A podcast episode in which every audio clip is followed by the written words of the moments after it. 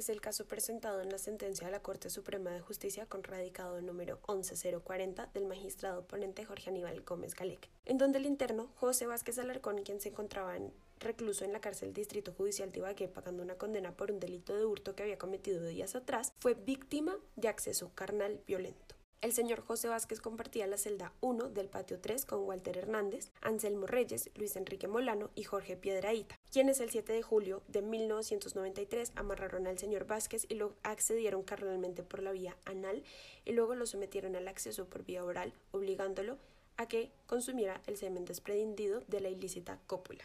El 2 de agosto de 1993 se presentó la denuncia en contra de los cuatro internos y un año después, el 19 de agosto de 1994, se dictó sentencia condenatoria en contra de estos por delitos de acceso carnal violento agravado. A Walter Hernández, Anselmo Reyes y Luis Enrique Molano se les condenó a una condena de 46 meses de cárcel y 44 meses para Jorge Piedraíta. Adicional a ello, se impuso sanción accesoria de interdicción de derechos y funciones públicas por el mismo tiempo de la condena privativa de la libertad y los declaró solidariamente responsables de la obligación civil resarcitoria en cuantía equivalente a 60 gramos oro. Ahora analizaremos si este es un caso de violencia de género y cuáles derechos ve la víctima vulnerados a raíz de esta violación. Para ello, debemos entender qué es la violencia de género. De acuerdo al Ministerio de Salud de Colombia, la violencia de género es cualquier acción o conducta que se desarrolla a partir de las relaciones de poder asimétricas basadas en el género, que sobrevaloraron lo relacionado con lo masculino y subvaloraron lo relacionado con lo femenino. De esta definición debemos tomar dos partes importantes. La primera es la relación asimétrica basada en el género, tomando el género en su manera más amplia. Y la sobrevaloración de lo considerado masculino subvalorado, lo que se considera femenino como una segunda parte. Para entender mejor las partes de la definición y la relación que ésta tiene con el caso, analizaremos la realidad social que carga el sentido de esta definición. Desde mucho tiempo atrás se ha venido dando una jerarquización de géneros. Antes se pensaba que solo eran dos géneros, estaban mujeres y hombres, y esta se dividía por las características biológicas que cada uno de estos tenía, es decir, por el sexo de cada cada una de estas personas. En la lectura, usos, dificultades y posibilidades de la categoría género de la autora Marta Lamas, se presenta un estudio realizado por el antropólogo Maurice Godelier, en donde analiza y explica esta jerarquía. En su estudio, Godelier se dio cuenta que la jerarquización de los géneros se da por la diferencia sexual y los intereses de reproducción que generan unos papeles, entre comillas, naturales para los distintos géneros, creando relaciones de poder. Continúa Lamas diciendo que desde tiempo atrás se ha considerado que la eficacia masculina se basa en la legitimación de la relación hombre-mujer en donde es el hombre quien trabaja y mantiene o aumenta el capital y es el que interactúa en estrategias matrimoniales, mientras que la mujer es un simple objeto de dichos intercambios, fundamental objeto para crear símbolos de alianza. A raíz de esto se crea la relación de poder entre hombres y mujeres, creando la falsa idea de que el hombre es superior. Pero la definición del mismo del Ministerio de Salud no se queda solo con la asimetría sobre la relación hombre-mujer, este menciona la sobrevaloración de lo masculino y su valoración de lo femenino. Esto hace referencia a la construcción sociocultural de qué es lo que se considera masculino y qué se considera femenino. Según Marta Lamas, esta construcción está sesgada completamente por el sexo, creando así una naturalización de lo heterosexual, por lo que no, se, no es considerado natural todo lo que no sea heterosexual pues lo homosexual está por fuera del margen, entre comillas, normativo de lo heterosexual y por tanto queda por fuera de lo que Marta Lamas llama la lógica del género. Este fenómeno también lo aborda el Centro Nacional de Memoria Histórica en su texto Aniquilar la diferencia, lesbianas, gays, bisexuales y transgeneristas en el marco del conflicto armado colombiano,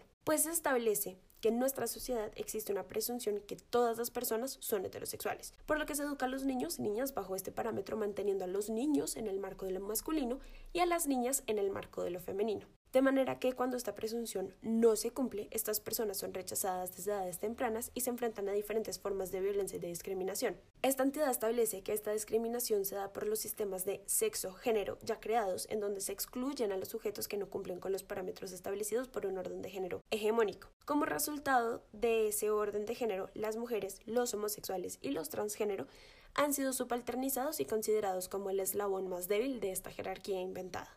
Ahora sí, teniendo clara la definición, entraremos a ver si el caso en concreto puede ser considerado un caso de violencia de género. Para empezar, vemos que este caso evidentemente no es un caso de violencia contra la mujer, pues la víctima es un hombre, razón por la cual no se analizarán las disposiciones establecidas en la Ley 1257 de 2008 y en la Convención Belén do Pará, pues estas han sido diseñadas para la prevención y protección de la violencia contra la mujer. Ahora, toca analizar si el señor José Vázquez Alarcón podría ser víctima de estos de un caso de violencia de género por su orientación sexual o su identidad de género. De acuerdo a los hechos presentados en la sentencia, el señor José Vázquez es un hombre cisgénero, es decir, que se siente identificado con el sexo biológicamente asignado, y heterosexual. Si bien en la sentencia se presenta un contraargumento de uno de los acusados que dice que el señor José Vázquez es homosexual, este hecho no fue declarado por la víctima, por lo que se entiende que es un acto de mera defensa y que el señor José Vázquez, al no plantear su orientación sexual ni identidad de género dentro del caso, y siendo este el único facultado para determinar su orientación sexual o su identidad de género, no lo hizo durante el proceso, pues es heterosexual y se maneja el caso como tal.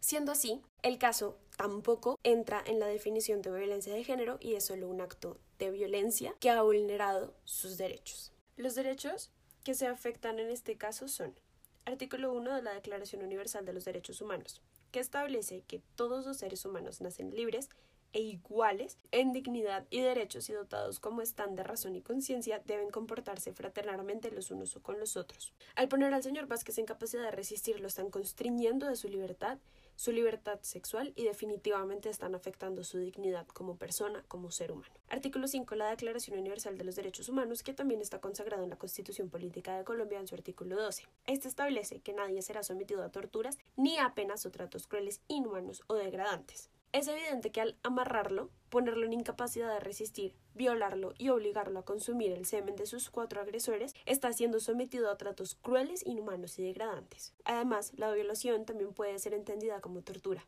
De acuerdo al artículo 2 de la Convención Interamericana para prevenir y sancionar la tortura, la tortura es todo acto realizado intencionalmente por el cual se inflijan a una persona penas o sufrimientos físicos o mentales con fines de investigación criminal, como medio intermediario, como castigo personal, como medida preventiva, como pena o con cualquier otro fin. Se entenderá también como tortura la aplicación sobre una persona de métodos tendientes a anular la personalidad de la víctima o disminuir su capacidad física o mental, aunque no causen dolor físico o angustia psíquica. De acuerdo a esta definición, la violación es un acto intencional porque evidentemente los cuatro agresores lo hicieron con intención de dañar al señor Vázquez. Fue un acto con dolo. Además, están sometiendo a una persona a sufrimientos físicos y mentales con un fin indeterminado. No sabemos cuál era el propósito detrás de, esta actuación en cuanto pues la sentencia no nos dice, pero no hay ningún problema, no tenemos que analizar el fin o el medio, o sea, por qué la tortura era un medio para, en cuanto pues la misma definición utiliza cualquier otro fin, dándole pues amplitud a este término. También vemos cómo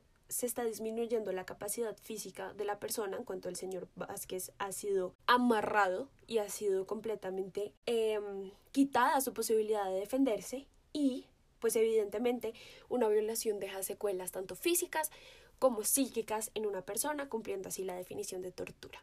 Otro derecho que se ve vulnerado es el artículo 7 de la Declaración Universal de los Derechos Humanos, consagrado también en el artículo 13 de la Constitución Política de Colombia, en donde se establece que todos son iguales ante la ley y tienen sin distinción derecho a igual protección por parte de la ley. El artículo 13 tiene un apartado especial que dice que hay una protección por parte de las autoridades como derecho adicional a lo que se acaba de mencionar. Y en este caso, evidentemente, Vázquez no fue protegido por ellos. El Estado, en posición de garante, al estar bajo una cárcel, tenía el deber de protegerlo. En la sentencia se menciona como él pedía ayuda y tenía gritos, obviamente, de dolor y, y de angustia, y los policías encargados de su celda y pues de su patio no respondieron. Finalmente, está el artículo 15 de la Constitución Política de Colombia que dice que todas las personas tienen derecho a su intimidad personal y familiar, a su buen nombre, y el Estado debe respetarlos y hacerlos respetar. En este caso, su intimidad personal se ve afectada porque estos señores literalmente ignoraron su espacio personal, su privacidad, afectaron su intimidad tanto personal como sexual y adicional a ello, las autoridades que estaban encargados de vigilar a este señor y protegerlo, dar un, un sentido de seguridad, que eran los eh, policías en representación del Estado no lo hicieron. Así finalizamos este podcast con este análisis. Que tengan un lindo día.